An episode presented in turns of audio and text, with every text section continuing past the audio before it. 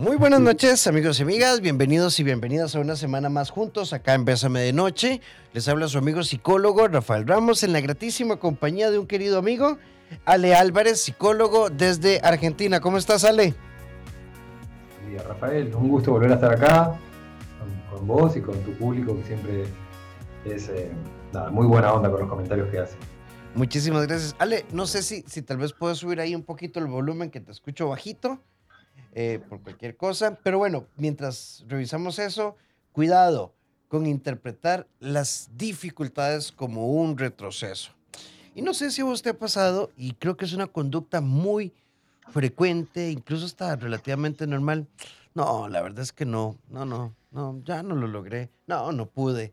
Es que la verdad es que yo lo intenté 500 veces y, y no, no, no, no funcionó. Entonces, desde esa óptica, qué complicado, porque entonces empezamos a tener una visión de agotamiento, de cansancio, de desesperanza, y yo no sé qué pensará Ale, pero eh, esa sensación mágica de pensar, sentir, creer que todo siempre va a ser cuesta abajo, es complejo. Ale, ¿cómo hacemos para ver las dificultades como una oportunidad de crecimiento y no como un fracaso? Bueno, eh, Rafael, es muy interesante lo que comentás y la forma en la que lo hiciste pues es una forma muy natural que suele pasar mucho. Y, por ejemplo, vos recién dijiste y de repente pensamos, yo lo intenté 500 veces y no funcionó. Bueno, ahí ya tenemos un pensamiento automático que aparece diciendo que lo intentamos 500 veces. Realmente creo que 500 es un número bastante alto y difícil de haber intentado tantas veces. Sin embargo, como pensamos de estas maneras tan extremistas, ¿no? solemos eh, por así decir, exagerar lo negativo. Seguramente lo habremos intentado dos o tres veces, pero nuestra mente figura 500 veces, ¿no? O peor todavía, cuando pensamos, siempre lo intenté y nunca lo logré, ¿no? Tenemos los dos polos, siempre y nunca. Tenemos siempre en el lado negativo, eh, ¿no? O sea, y, nunca lo logré. Entonces, pensar blanco-negro eh, me parece que es un problema grave que tenemos a la hora de pensar los intentos y los logros. De repente eh, exageramos las veces que hemos fracasado y por ahí no vemos las veces que sí hemos conseguido lo que queríamos, porque una vez que lo conseguimos queremos otra cosa. Entonces, lo conseguido ya eh, pierde un poco de valor, porque ya lo tenemos, ¿no? Pero bueno, me, gustó la forma en la que lo expresaste porque aparece mucho, me parece este pensamiento, eh, por ejemplo, de decir, lo intenté 500 veces cuando quizás lo intenté dos.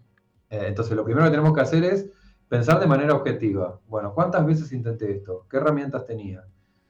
¿Qué aprendí? ¿Qué herramientas tengo hoy para volver a intentarlo? ¿Vos qué pensás? Ale, vos sabes que incluso escuchándote, a veces uno dice, pero es que yo de verdad estudié para ese examen, me preparé un montón, ni dormí, sí, los últimos tres días. Em, yo, yo la invité a salir a ella un par de veces y me dijo que no, entonces, me di cuenta, o sea, yo no le gusto. Bueno, pero no sé, ¿y por qué te dijo que no? Y si tenía examen o eh, ese día tenía dolor de ovarios o no sé, mil cosas. Pero incluso ahora, ahora que cuando puse el ejemplo no lo estaba poniendo en la dimensión que vos decís que es un pensamiento demasiado fatalista y no sé si al final nos acostumbramos como a creer que no, para como justificar nuestra conciencia pero es difícil vivir siempre construyéndonos esa mentira. Sí, eh, estoy, muy de acuerdo con vos. Creo que tiene que ver con la forma en la que procesamos las cosas. Por ejemplo, de repente una persona, ¿no? Me gusta una chica, me rechaza. Puede ser que me haya rechazado efectivamente porque no le guste.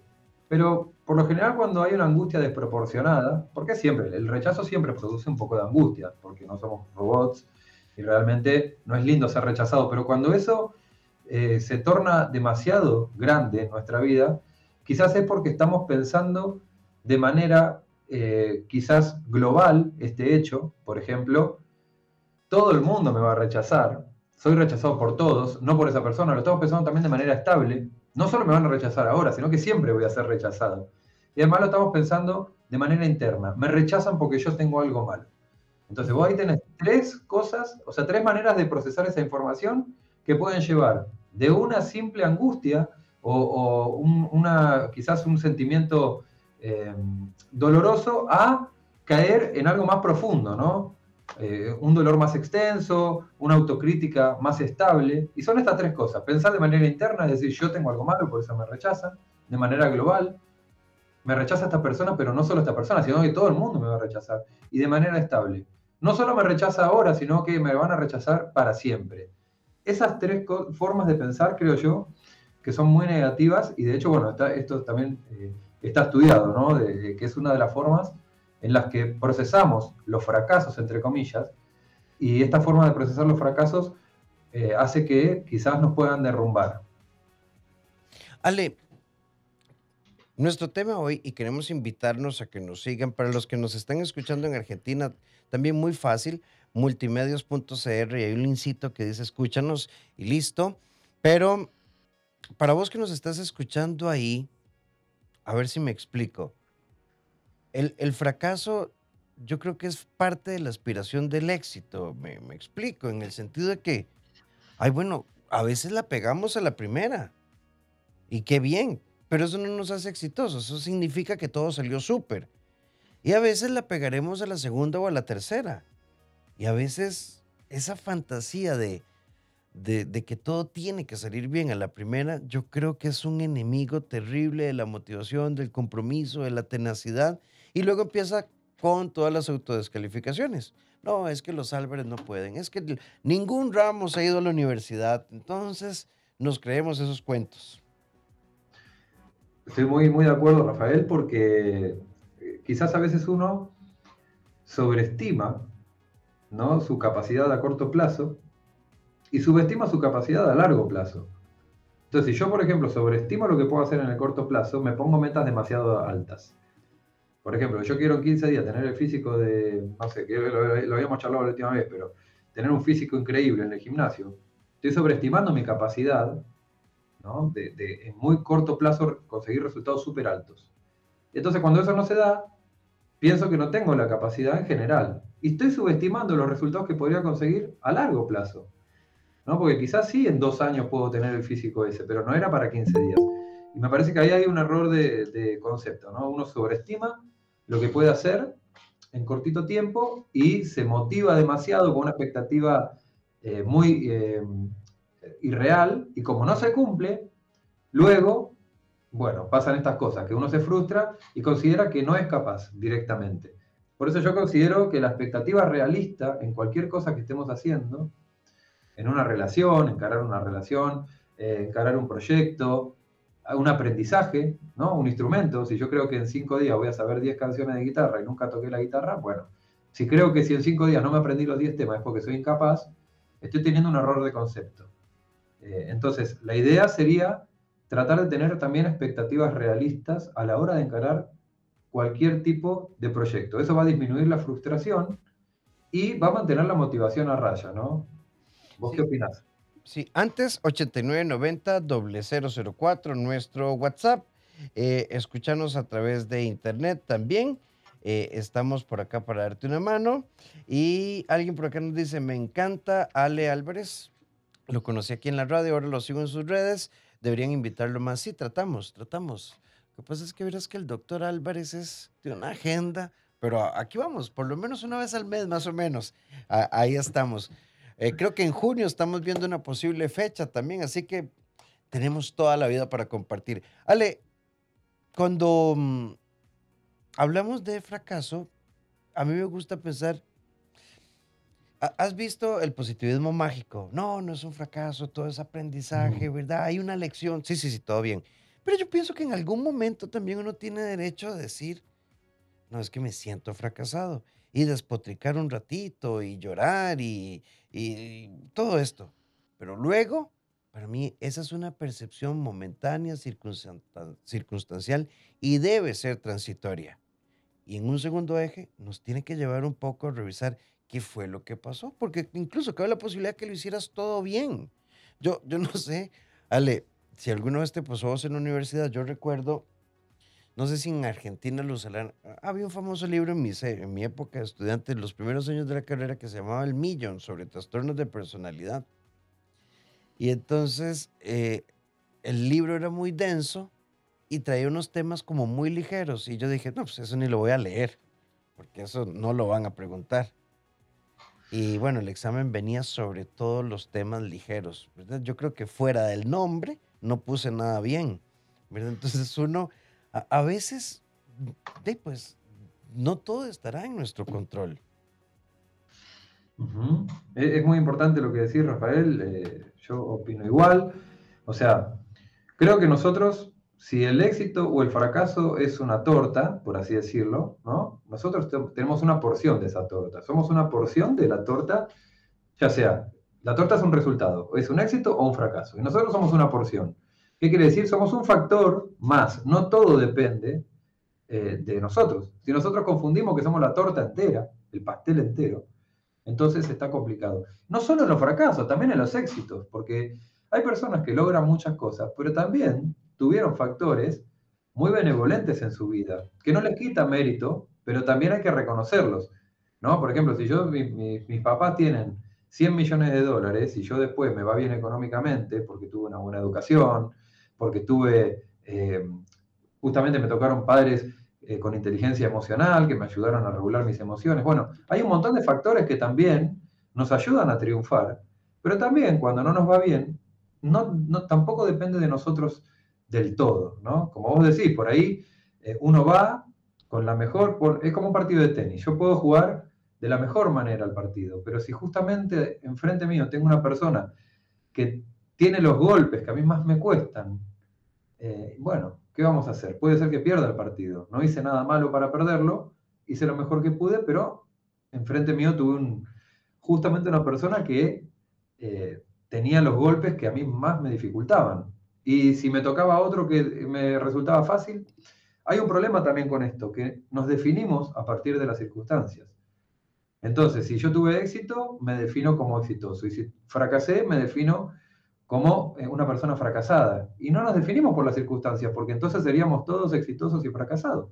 Porque todos hemos tenido circunstancias en las que nos fue bien y también en las que nos fue mal. ¿Vos qué opinás? Sí, y de hecho, em, mira, vos y yo que hacemos redes, a veces uno hace un contenido y uno dice, esto va a ser un hit. Y resulta que no. Y quizá el otro día uno hace algo porque no tuvo mucho tiempo y se hizo un poco más rápido y resultó que funcionó. Y entonces, eh, invitas a salir una persona, estás pasándolo súper bien, la otra persona te dice, me encantó la cena, de hecho hace tiempo no me sentía, salimos un par de veces más y después te digo, mira, no sos vos, soy yo, ¿verdad? Es que, eh, ay, miras que te amo, pero no puedo. Y entonces, ¿qué pasa? Hay sensaciones y situaciones, pero ante las sensaciones y las situaciones, yo creo que uno tiene que detenerse y no pelear, sino entender para volver a intentarlo en ese escenario u otro escenario. Pero las sensaciones y situaciones de fracaso al final simplemente nos tienen que llevar a un lugar, movimiento. Y hay que moverse, y punto, porque si no la vida se nos va. Sí, e, estoy muy de acuerdo, la verdad estamos congeniando bastante, Rafael. Eh, sí, no hay que definirse por las circunstancias, ¿no? El punto es este. Tampoco hay que definirse por una emoción, ¿no? Porque tampoco hay que definirse por un pensamiento, porque nosotros estábamos antes que lleguen las circunstancias, antes que lleguen las emociones y antes que lleguen los pensamientos y seguimos estando cuando todo eso se va. Y seguimos siendo nosotros. Entonces a veces está bueno ponerse en el lugar de espectador de estas cosas, de la circunstancia, de la emoción que estoy teniendo. De esa forma no me defino por esto que estoy pasando, sino que lo entiendo como algo que está pasando a través mío, pero no soy yo. Es un poco complicado eh, el concepto, pero está bueno porque si no uno se pone triste y empieza a hacer juicios de valor sobre su persona. Pero, pero Soy eso, débil. Pero eso me encantó. Ale, ¿cómo ser espectador de nuestro fracaso y no jueces de nuestro fracaso? Bueno, es importante entender que las circunstancias en algún momento negativas nos van a suceder a todos las emociones displacenteras también nos van a suceder a todos. Hay personas que dicen, tengo todo para ser feliz y a veces estoy triste. No debería estar triste porque tengo todo para ser feliz. ¿no? Como si la, tristeza fuera una mala palabra. También el tema de la autoestima hoy en día, eh, implícitamente, o sea, entre líneas, se vende como que nosotros no tenemos que afectarnos por nada, o que no nos tiene que afectar lo que diga ninguna persona. Y eso es imposible porque somos seres sociales. Entonces, lógicamente nos vamos a sentir afectados por las circunstancias. Me parece muy importante entender que eso no es un signo de vulnerabilidad ni de debilidad, sino que, bueno, que cuando vamos al juego, vamos a, perder o ganar, y cuando ganemos vamos a estar más contentos que cuando perdamos. Pero un juego no nos define. ¿no? Yo creo que es muy valioso el hecho de, de hacer cosas como hablábamos la otra vez, ¿no? de actuar en función de nuestros valores, y no tanto para buscar todo el tiempo el placer o sentirnos bien. Porque eso termina siendo una patología, evitar el malestar y buscar el, placer todo el tiempo. Nos aleja de nuestros valores y baja nuestra autoestima. ¿Vos qué opinas? Sí, de hecho, vivir desde, lo, desde esta visión, yo, yo soy comprometido, tenaz, responsable, determinado, eh, consciente, coherente, prudente. No sé si en Argentina se diga así, pero en esta oportunidad me la pelé. Me equivoqué. Mm, ah, bien, ahí está, como claro. Pasé el tablero, digamos, o sea, Sí, y entonces, si pudiéramos verlo así, pero ah, qué interesante, ¿verdad? claro, a veces le apostamos mucha energía, le apostamos mucha energía a un proyecto eh, profesional, laboral, académico, algún chico, alguna chica, etcétera, y, y no salió, y entonces todo nuestro sistema, todo nuestro sistema se diluye. Y es como que si no tuviéramos otras virtudes u otros valores. Sí, eso suele pasar y también suele pasar que uno confunde el hecho de ser compatible con algo con tener algo negativo o positivo. Por ejemplo, no sé, eh, una vez eh, a mí me pasó que a una chica yo no le hablaba tanto, ¿no? Porque decía, bueno, vamos a hablar tranquilo, no quiero ser eh, molesto, no quiero ser invasivo. Después la chica me dijo, mira, vos me hablas poco, a mí me gusta que me hablen más. Eh, porque si no, no me tomo las cosas con interés. Entonces, bueno, tenía una forma de pensar diferente a la que en ese momento tenía yo, ¿no? Por ejemplo. Entonces, fíjate que cómo a veces uno interpreta eh, una, algo de cierta forma y la otra persona lo interpreta de otra manera. En ese caso se dio la comunicación. Pero cuando vos conoces a alguien, quizás vos tenés una forma de ser que la otra persona, para la otra persona no es algo positivo o no es compatible, y no significa que uno tenga algo malo o la otra persona tenga algo malo. Simplemente que no hay una compatibilidad. Y el problema está cuando queremos eh, hacer una metamorfosis completa de nuestro ser para poder encajar con el otro. Porque ahí estamos traicionando nuestros valores. Y eso me parece a mí que es, como decimos acá, pan para hoy, hambre para mañana. Significa que quizás por un tiempito podamos sostener algo, pero eso se va a diluir. Yo no tomaría todos los rechazos, por ejemplo, amorosos, como algo negativo en mi persona, sino que a veces es una incompatibilidad porque somos muy diferentes las personas, ¿no? Entonces me parece que también es, es valioso esto. Ahora, si varias personas o varios trabajos o varios proyectos hay algo que se repite, sí está bueno contemplarlo y decir, bueno, acá hay una conducta que me la han dicho varias personas, que quizás es una conducta muy rígida o muy intensa por ahí sería bueno trabajarla. Ahora, nuevamente, yo no soy mi conducta. Mi conducta es algo que yo hago y lo que yo hago lo puedo cambiar. Entonces está bueno, como vos dijiste hace un rato, el espacio para la reflexión porque brinda un aprendizaje. No hay que tenerle miedo a la autocrítica en ese sentido, en el sentido de decir, bueno, yo puedo mejorar porque la conducta no es quien yo soy, la conducta es algo que yo hago. Entonces puedo cambiarlo si no me beneficia en el largo plazo. La conducta es algo que yo soy, es algo que podemos cambiar, pero hay que romper el círculo de esos pensamientos oscuros que por un evento o una situación nos hacen pensar que no funciona. Me, del primer bloque podríamos rescatar esto. Yo no soy mi conducta. Yo no soy mi conducta. La conducta se puede cambiar. Y la conducta muchas veces responde a ideas que tenemos de nuestra historia y también responde como, como a ideas de momento. Y voy a poner un ejemplo estás un poco ajustado de dinero. Vas al supermercado y hay una pantalla de televisión de 50 pulgadas y el rótulo dice, para que Ale nos entienda mejor, de 700 dólares en 250. Yo tenía la idea de moverme con austeridad, pero me pareció que el precio estaba brutalmente bajo y la compré. Además me la vendían en cuotas y no me fijé que eran 99 cuotas, ¿verdad? De 10 dólares. Si vos dijiste, bueno, 10 dólares no es mucho, pero cuando te pones a multiplicar y uno, ay, fracasé. cómo me metí en esto. Yo creo que hay que escanear muy bien las ideas de nuestra historia de vida y la práctica de la prudencia porque a veces nos desbordamos por un estímulo externo y eso es muy humano. Estoy de acuerdo, Rafael. O sea, yo creo que cuando hay mucho arrepentimiento, el arrepentimiento también nos habla de cierta impulsividad, ¿no? Porque cuando nos arrepentimos es porque quizás tuvimos algún acto impulsivo, no hicimos una evaluación de consecuencias, tomamos una decisión muy rápida. Entonces sí está bueno, eh, eh, y también eso tiene que ver con la búsqueda de placer, ¿no? De, bueno, quiero hacer esto y no puedo eh, esperar, no puedo poner una brecha entre lo que quiero hacer y hacerlo. Hay gente que le cuesta mucho esto y por eso se vive arrepintiendo, ¿no? No quise decir esto, me arrepiento de haber hecho esto, no tendría que haberlo. Entonces, es muy importante para la autoestima también aprender a abrir una brecha, ¿no? una distancia entre un estímulo, sobre todo cuando nos enoja o nos emociona demasiado, y nuestra respuesta a ese estímulo. De hecho, hay un estudio que habían hecho con unos chicos, donde les daban una galleta a los chicos y les decían, bueno, estaban en un cuarto los nenes, creo que tenían cuatro años o cinco, y les decían, te vamos a dejar una galletita. Si vos esperás dos minutos, te vas a poder comer esta galletita y otra más que te vamos a dar nosotros.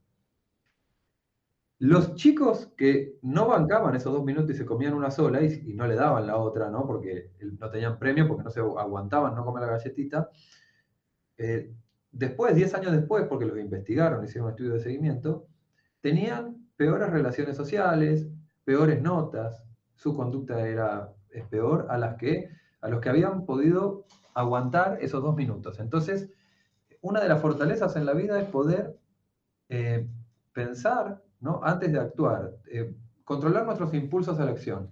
Mira, es que ahora que vos estás poniendo ese ejemplo como, como una conducta que aparece y desaparece, pensemos, por ejemplo, la persona, no solo la que no puede aguantar, sino la que detrás de su proceso afectivo, de su historia afectiva, creció con la abuela que le decía, con ese, con ese carácter nadie la va a querer, este, mm, eh, vos no sos bonita, etcétera, etcétera. Y aparece una persona que te presta atención, entonces lo quiero ya.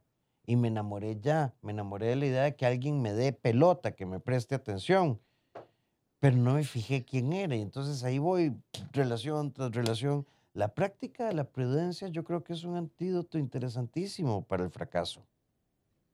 Sí, eh, porque creo que lo que vos estás comentando tiene que ver con esto, con evitar malestar, más que buscar algo que realmente nos haga bien. Está lleno, lleno, llenísimo de casos de violencia de género, donde eh, eran chicas que quizás a sus 17 años, 18, salieron de su casa, que habían vivido violencia toda su vida, y se, fueron se pusieron en pareja con una persona que también era violenta, ¿no? Pero por el hecho de no aguantar más en la casa, tomaron decisiones eh, de ese estilo, que tienen que ver eh, con, eh, digamos, adentrarse en un futuro incierto con una persona que no conocían por esto, ¿no? Pero bueno, hay contextos que son súper difíciles. Y también pasa otra cosa cuando hay etiquetas muy fuertes en, la infancia, como vos nombraste, cuando te dicen nadie te va a querer con esa personalidad eh, como vos sos. También puede pasar que cuando alguien te quiera en serio no le creas y, y lo que hagas es lo contrario, evitar, dudar, eh, ¿no? Pasa mucho esa disonancia cuando vos crees que sos increíble y alguien te quiere. Y entonces vos decís, no, yo soy increíble, ¿cómo esta persona me puede querer? Y ahí no te cierra algo. Entonces la mente empieza a dar eh, alternativas que expliquen esta disonancia, ¿no? Dice, no, en realidad no te quiere, en realidad te quiere sacar algo. No, en realidad eh, no te puede querer, tiene lástima y bueno, no, en realidad está pasando un mal momento y, vos le viniste, está con vos por esto, si no sería oh. imposible. O incluso, Ale, no sé si te ha pasado, no, esto es demasiado bueno, algo malo debe estar, alguna mala intención debe haber, em, porque a mí siempre me pasan cosas malas. Quiero cosas buenas, pero creo que me pasan cosas malas y las puedo tener al frente y las voy a rechazar o sabotear. Eh, sí, suele pasar mucho, Rafael, eso, estoy de acuerdo, porque Todas las situaciones ambiguas, cuando tenemos una creencia muy rígida, se interpretan de manera negativa. ¿no? Entonces, cualquier cosa que no tenga una certeza absoluta del otro lado vamos a interpretarla como algo negativo. Si yo creo que soy poco interesante, eh, voy a estar todo el tiempo buscando evidencia que confirme eso. Y si voy a una clase y hay 30 personas y hay dos que están durmiendo, pero 28 me están escuchando, no importa. Yo voy a pensar que como hay dos que están durmiendo, entonces yo soy poco interesante y lo que hablo no le importa a nadie. Y voy a vivir buscando la eh, confirmación de lo que yo creo. Y me va a costar mucho creer lo que sea contrario a lo que yo ya pienso. Y es complicado cuando eso es negativo, porque eh, vivimos interpretando de manera ambigua, o sea, de manera negativa las situaciones ambiguas. Y a fin de año tenemos un montón de fracasos y quizás esos fracasos fueron percibidos, no reales, ¿no? Porque fue una interpretación de lo que pasó. Ve, hay una amiga que nos dice buenas noches, me encanta el tema, gracias. Pero ¿qué pasa cuando el fracaso es real y te ha ido mal en el amor? Te despidieron del trabajo. Eh, me di cuenta que mi hermana eh, estuvo filtrando con mi expareja. Siento que todo está mal.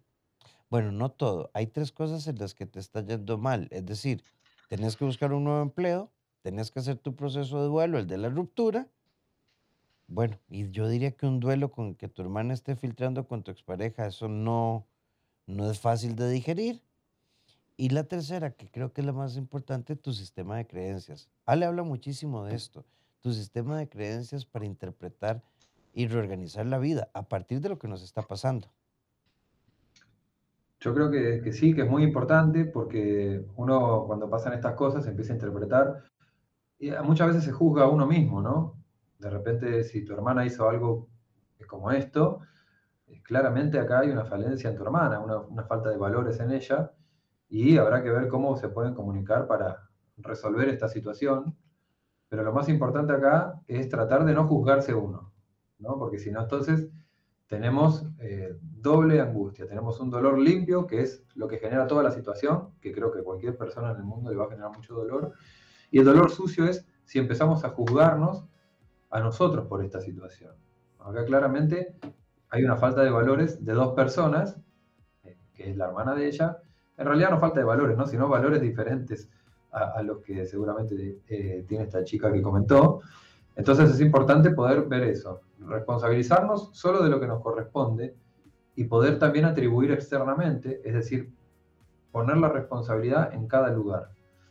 Igual, obviamente es una situación muy difícil, dolorosa, y está muy bien expresarse y buscar espacios de expresión con amigos, con personas que te quieran, en terapia, eh, ¿no? para poder atravesar esto. 8 con 34 minutos, estamos en nuestro formato Bésame de Noche Internacional, hoy con Ale Álvarez desde Argentina. ¿Y qué pasa cuando no intentas nada para evitar fracasar? Bueno, hay quienes dicen que no intentarlo es como el peor de los fracasos, si tuviéramos que ponerlo como en esa línea, porque en la vida nadie nos quita lo bailado. Y lo peor que puede pasar es que te das cuenta que ahí no es. Pero vivir pensando ¿Qué hubiera pasado si esa pregunta es muy mortificante? Yo estoy de acuerdo. Hay una frase que dice que las personas nos arrepentimos muchísimo más de lo que no intentamos y no de lo que nos fue mal. O sea, nos, nos arrepentimos mucho más de lo que no hicimos que de lo que hicimos.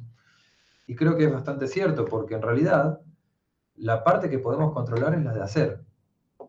Y la parte que no podemos controlar es la del resultado. Pero bueno, por lo pronto si hacemos, ya tenemos eh, la, parte, el margen de acción de nosotros, lo hemos aprovechado. Y en el largo plazo nos vamos a dar cuenta que no podíamos hacer más que lo que hicimos. Entonces, ¿qué reproche vamos a tener con nosotros mismos si hicimos todo lo que podíamos hacer?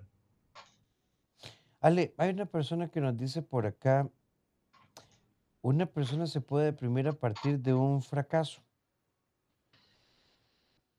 Mm, Sí, y, era, y, yo creo que sí se puede deprimir por cómo procesa ese fracaso. ¿no? La, la, depresión está mucho más relacionada con cómo interpretamos o afrontamos una situación que con la situación en sí. Una de las formas que nos lleva a una depresión es lo que charlábamos al principio, interpretar los hechos de manera interna, global y estable. Por ejemplo, me echaron de un trabajo. Primero interpreto que me echaron porque yo soy incapaz. Segundo, que ahora no voy a poder trabajar en ningún lado porque soy incapaz.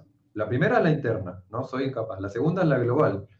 No solo no voy a poder trabajar en este trabajo, no voy a poder trabajar en ningún trabajo porque como soy incapaz no puedo entrar en los demás. Y la tercera es la estable. No solo ahora estoy sin trabajo, sino que voy a seguir estando sin trabajo en el futuro. Entonces son esas tres, ese tridente es tóxico en la forma de pensar. Porque ya solo no me deprimo porque me echaron esta vez de un trabajo. Me deprimo porque creo que no sirvo para ningún trabajo, por eso no me van a tomar en ningún trabajo y además en el futuro voy a seguir igual, porque como no sirvo. Entonces hay que ver cómo estamos pensando esa situación. Para sufrir por lo que es, no por lo que no es. Sí, en la, en la vida yo creo que mm, la búsqueda de la certeza y huir de la incertidumbre también nos juega muy mala pasada y si me equivoco y si me va mal. Lo cierto es que si yo hoy tomo una decisión porque quiero algo mejor, tal vez el resultado de mañana no está garantizado. Pero si tenemos una, una buena estrategia, al menos vamos a estar en un lugar diferente.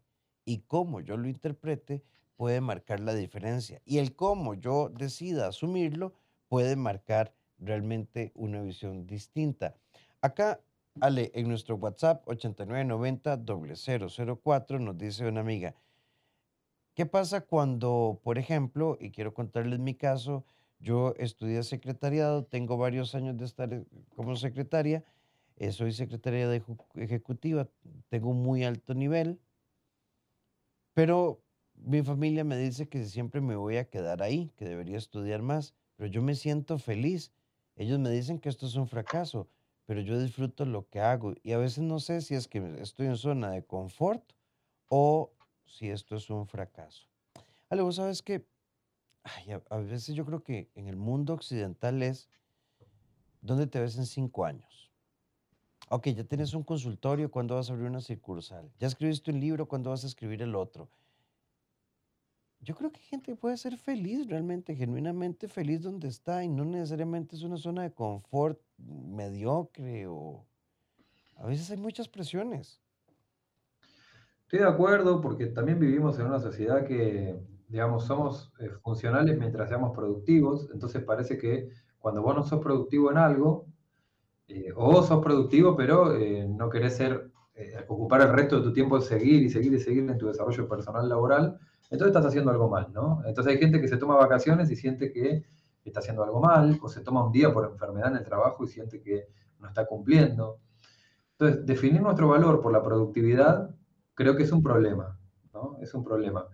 Eh, en este caso, de, lo que comenta eh, esta persona, yo creo que tiene que ver también con el tema de sus valores. Por ahí la familia tiene valores diferentes, eh, pero le diría que, por ejemplo, cuando nosotros recibimos gente en terapia, por lo general es porque tiene un sufrimiento, ¿no? Tiene un sufrimiento por algo que le está pasando. Si no, no se considera algo un síntoma o un problema, salvo que le genere mucho sufrimiento a los demás alguna conducta que tengamos. Pero si ella está conforme con lo que está haciendo, quizás lo que tendría que, ah, eh, eh, o sea, sería bueno que haga es poder filtrar un poco esa información que, la familia le da, ¿no? Eh, vos tenés que hacer esto, tenés que hacer. Porque si cada vez que le van a decir algo que no coincide con lo que ella cree que tiene que hacer, se va a poner a, reevaluar si su vida está bien o mal, está dejando que los valores ajenos eh, se involucren en sus decisiones. Entonces, por ejemplo, seguramente, Rafael, te ha pasado que familiares o amigos te han dicho, no hagas esto, esto no sirve, ¿para qué lo haces? Deja, a mí me pasó con los videos, o sea, personas que quizás no le daban bola a lo que yo hacía, eh, bueno, pero uno sigue porque está convencido, porque disfruta. Me parece que también tenemos que poner un límite porque va a haber muchísimas personas que van a opinar diferente de lo que ella está haciendo. Lo importante es que ella esté también convencida y que ponga un límite. Me parece que el problema acá no está en lo que dice la familia, sino en el hecho de darle tanta relevancia y jerarquía a esa opinión. Estamos con Ale Álvarez desde Argentina y estamos hablando de cuidado con ver el fracaso como un retroceso en la vida y te estamos proponiendo verlo como algo que pasa, pero no llega para quedarse. Algo que poder reinterpretar, algo que no es una verdad, algo que puedes abrazar transitoriamente, pero tenemos que movernos hacia el cambio. Hay una amiga que nos dice, buenas noches, me encanta el tema. Eh, y creo que estoy de acuerdo con ustedes. Estamos programados siempre para buscar el éxito y por eso creo que a veces nos viene mal cuando nos va mal. A ver, yo creo que en principio, en principio es muy, muy, muy, muy humano. Cuando vos invitas a un chico a salir, querés que te diga que sí. Cuando haces una entrevista de trabajo, querés que te diga que sí. Cuando te probás el vestido en la tienda, queremos que se vea perfecto. Siempre queremos un sí. Yo creo que tenemos que aprender a vivir con los no de la vida. Porque vivir en clave de sí no es real, pero tampoco es real vivir en clave de no. Estoy completamente de acuerdo, Rafael. También el amor propio, que yo hace poco he subido videos de esto, tiene que ver con ponernos un límite a nosotros, porque no podemos tener todo lo que queremos. Entonces, de repente, cuando, cuando aparece un límite externo, que alguien no quiere estar con nosotros, no quiere no logramos algo, entonces nos empecinamos en que eso tiene que ser de esa forma. Por ejemplo, una persona que nos rechaza y empezamos a pensar en mil historias de por qué nos rechaza, buscar estrategias para que esté. Hay que darnos cuenta que hay lugares que no vamos a poder acceder. Y no hay que confundir que no poder acceder a esos lugares significa que no podemos ser felices. Creo que la capacidad también de buscar la felicidad está en vivir una vida real y no una vida ficticia eh, en la cual es utópica, ¿no? Entonces mucha gente se ancla y confunde, a mí me gusta decirlo así, confunde el camino con el destino. Si el destino es tener un bienestar emocional adecuado, eh, quizás confundimos, por ejemplo, estar con una persona como que esa persona nos va a dar ese bienestar. No, quizás la persona puede ser un camino para llegar a ese bienestar, pero hay muchos otros caminos. Y si ese camino está bloqueado, ese trabajo que no te tomaron, esa persona que te rechazó, eh, bueno, podemos buscar otros caminos. Ahora, si nosotros confundimos que eso no es un camino, es un destino y es el único, ahí nos anclamos a lo que no podemos tener. Creo que tenemos que hacer un duelo. Primero de lo que fue, si es que terminó, y si no lo podemos tener, hagamos el duelo de lo que nunca será, para poder después conectarnos con lo que es posible. Sí, y entonces en la conexión con lo que no es posible, eh, siempre estamos llamados siempre a los nuevos comienzos. Alguien por acá nos dice, gracias por el programa, una pregunta. Estamos diseñados para esperar lo mejor, pero ¿cómo programar nuestra mente para esperar la posibilidad de que no funcione? Yo diría, ni programarse para lo mejor ni para lo peor. Programémonos para entender cada circunstancia. Porque hay tantas variables, vos podrías hacer lo mejor y recibir lo peor, o podrías no hacer nada y te podría pasar lo mejor. La vida tiene un montón. Yo creo que hay que programarse para la comprensión, Ale, no, no para saborear el éxito o, hundirnos en el fracaso. Hay que programarse para entender la vida en todos sus matices. Estoy de acuerdo y, muy importante no definirse por eso que vaya a pasar. A veces si hay una pregunta que relaja, que es, bueno, ¿qué es lo peor que podría pasar? Si esta persona me rechaza, bueno, voy a estar triste y después, bueno, seguiré triste un tiempo y trataré de mejorar. ¿O qué es lo peor que puede pasar si me echan de un trabajo? A veces funciona como para hacer una evaluación realista de consecuencias y no tener tanto miedo. Hay una frase que dice, espero lo mejor, me preparo para lo peor, en el sentido de decir, bueno, sé que puede pasar cualquier cosa, ¿no? Eso lo entiendo. Mi expectativa tiene que ser una expectativa flexible, porque yo creo que gran parte de las frustraciones, de los enojos y de que se nos haga difícil de manejar situaciones tiene que ver con la expectativa. ¿no? Y la expectativa es esa probabilidad que, que creemos que la realidad nos va a cumplir lo que deseamos. ¿no? Esa es la expectativa. ¿Cuánta probabilidad creemos que hay de que la realidad cumpla nuestro deseo? Por ejemplo, yo puedo decir, eh, desearía estar con Britney Spears, ¿no? Bueno, puedo, desear tranquilo estar con Britney Spears, de ahí que venga Britney Spears y me golpee la puerta, está difícil, pero yo puedo tener un deseo sin frustrarme, ¿no? Porque tengo una expectativa realista, sé que eso es difícil que se cumpla. Entonces, me parece que también el manejo de la expectativa es súper importante en esto. Y tenemos que tener expectativas realistas. Deseo podemos tener cualquiera, no importa que no sea realista, mientras tengamos una expectativa eh, real de cuánta probabilidad hay que se cumpla eso, ¿no? Sí, y sabes que a veces es que hay una amiga que nos dice, ¿será que nosotros a veces programamos imposibles para sentir que lo hicimos? Pero en el fondo sabemos que no. Sí, vos sabes que esto es un mecanismo muy interesante. Yo podría decirte, amiga, que en algún porcentaje tenés razón. Em, yo empecé a salir con una persona, sabía que no se iba a comprometer, y entonces siento que es culpa de la otra persona. He aplicado a varios puestos de trabajo, pero no tengo los atestados, no tengo la experiencia, pero me sirve para decir que lo intenté. Y jugamos un poco con esas paradojas. Hay personas que dicen, yo me matriculé al gimnasio, pero el invierno no me ayudó. Entonces no fui a hacer ejercicio. Yo creo que sí tenemos que revisar y ser muy honestos con estas motivaciones. Sí, eh, eh, estoy de acuerdo. Eh, y creo que también no tenemos que confundir, como decía, ¿no? que a veces necesariamente creemos que esto, en parte, el, el, problema también es social, ¿no? Tenemos que ser número uno todos. No hay lugar para que todos seamos número uno. ¿No? no funciona de esa forma. Entonces, a veces nos ponemos una presión tan grande que nos lleva a la frustración directa. Porque nos venden todo el tiempo que si nosotros queremos vamos a lograr lo que queramos siempre. Bueno, no es así.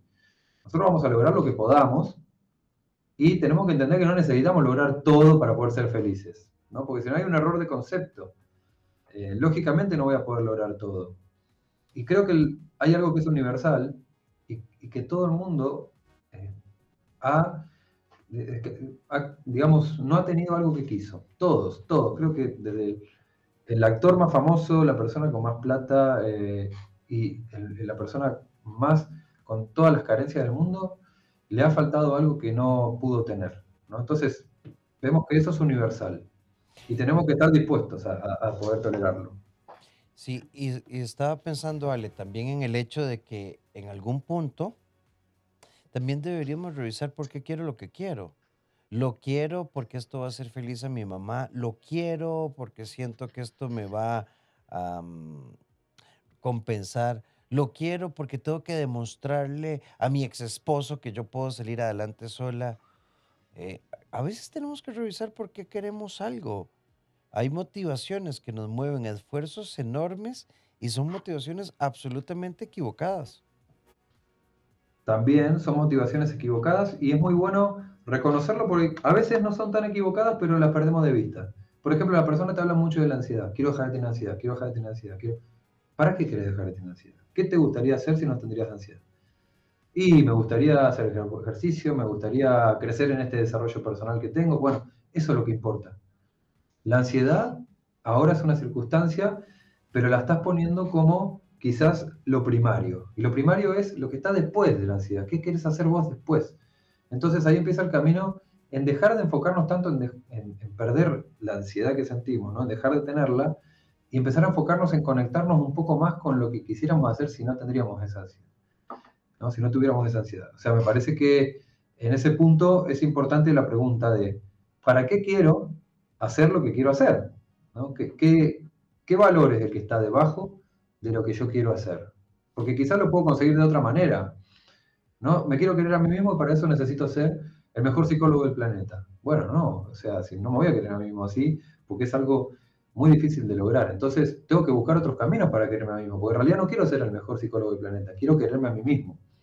Entonces, puedo buscar otro camino que no sea algo inalcanzable e imposible. ¿Vos qué pensás? Sí, de hecho estaba pensando en todos estos comandos. Tengo que, necesito que, yo ocupo que, este año tiene que suceder.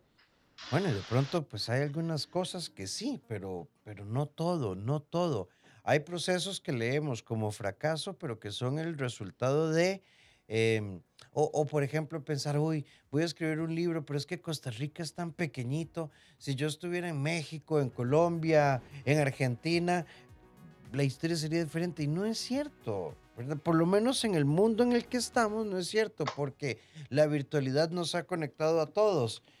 ¿Cómo, cómo, cómo empezó a crecer el formato Bésame de Noche Internacional? sin agencia de talentos, sin mercadeo, simplemente enlaces por Instagram. Las cosas se hacen posibles cuando empezamos a trabajar, pero hay que revisar todos los tengo que. Hay una amiga que dice, yo tengo la voz de mi mamá en mi cabeza que me dice, usted tiene que ser siempre la mejor, tiene que dar lo mejor. Eh, soy doctora y a veces cuando siento que no soy tan efectiva, no me siento fracasada respecto a mis pacientes, sino fracasada respecto a mi mamá, que es una connotada doctora. Voy a reservarme la especialidad por si alguien la conoce, la historia. Em, sí, pero esa es la carrera de tu mamá, no es tu carrera. Eso es muy importante.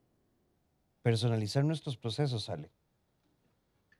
Sí, eh, estoy de acuerdo y, también, bueno, ahí hay que entenderlo esto como una falencia de tu mamá, no tuya, ¿no? O sea, tu mamá es la que, la que tiene que abrir la incondicionalidad del amor, porque seguramente ella te quiere mucho, pero quizás al hablarte así te hace sentir que tiene una condición para ese amor, y esa condición es que vos seas la mejor.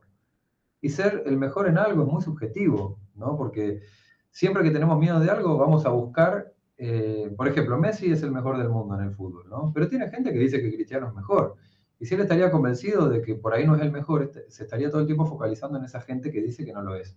Entonces, hasta los casos extremos pueden dudar de eso si buscan la evidencia. Por eso, lo de ser mejor, yo diría ser mejor cada día, quizás, ¿no? Pero no ser mejor que nadie, porque eso ya es depender de la opinión ajena. Y me parece que acá está bueno que ella vea a su mamá, ¿no? o la conducta de su mamá como quizás una falencia que está teniendo la mamá, no ella, ¿no? Así que hay que personalizar nuestros procesos. Ale, son las 8 con 58, es momento de decir muchísimas gracias y buenas noches. Y la verdad, gracias porque es casi medianoche en, es casi medianoche en Argentina. Y sé, sé que no es eh, fácil a veces, pero de verdad, muchísimas gracias. Muchas gracias a vos, Rafael, siempre la paso muy bien acá en el programa. Y muchas gracias también a, la gente, a tu audiencia, que, que siempre está en calidad. Y recuerden que ustedes pueden seguir a Ale Álvarez, sí, así, Ale Álvarez en todas sus redes, eh, YouTube. Eh, Ale Álvarez, sí. Ajá, Ale Álvarez de psicología, ¿verdad? Em, y listo, es así de sencillo. Ale, de verdad, muchísimas gracias y recordad que tenemos una cita de lunes a viernes a partir de las 8 en punto.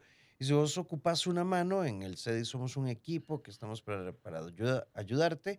2290 1383 o al WhatsApp 88 81 1304. No olviden empezar el día con nosotros. Empézame en la mañana, a partir de las 6 de la mañana, y nos volvemos a encontrar en la noche. Ale, eh, si tuviéramos que cerrar el programa con una frase, ¿qué dirías? Bueno, justamente una frase que es conocida y que subí un video hoy, que en vez de decir, ¿no? Si no me hubiera equivocado tanto, no habría cometido tantos errores, ¿no? Uno podría decir, si no eh, hubiera cometido todos los errores que cometí, eh, no sabría todo lo que sé hoy, ¿no?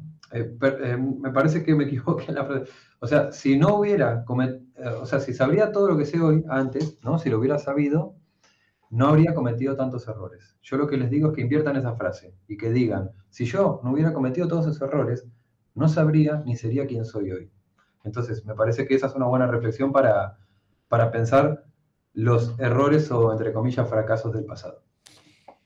Así es. Así es, y al final no juzgues tu, tu pasado por el aprendizaje del presente, que así es muy fácil. Cuando uno está en el ojo del huracán no tiene la misma experiencia. Un fuerte abrazo, Ale, muchísimas gracias, feliz noche para todos y todas y nos encontramos mañana al ser las 8 en punto.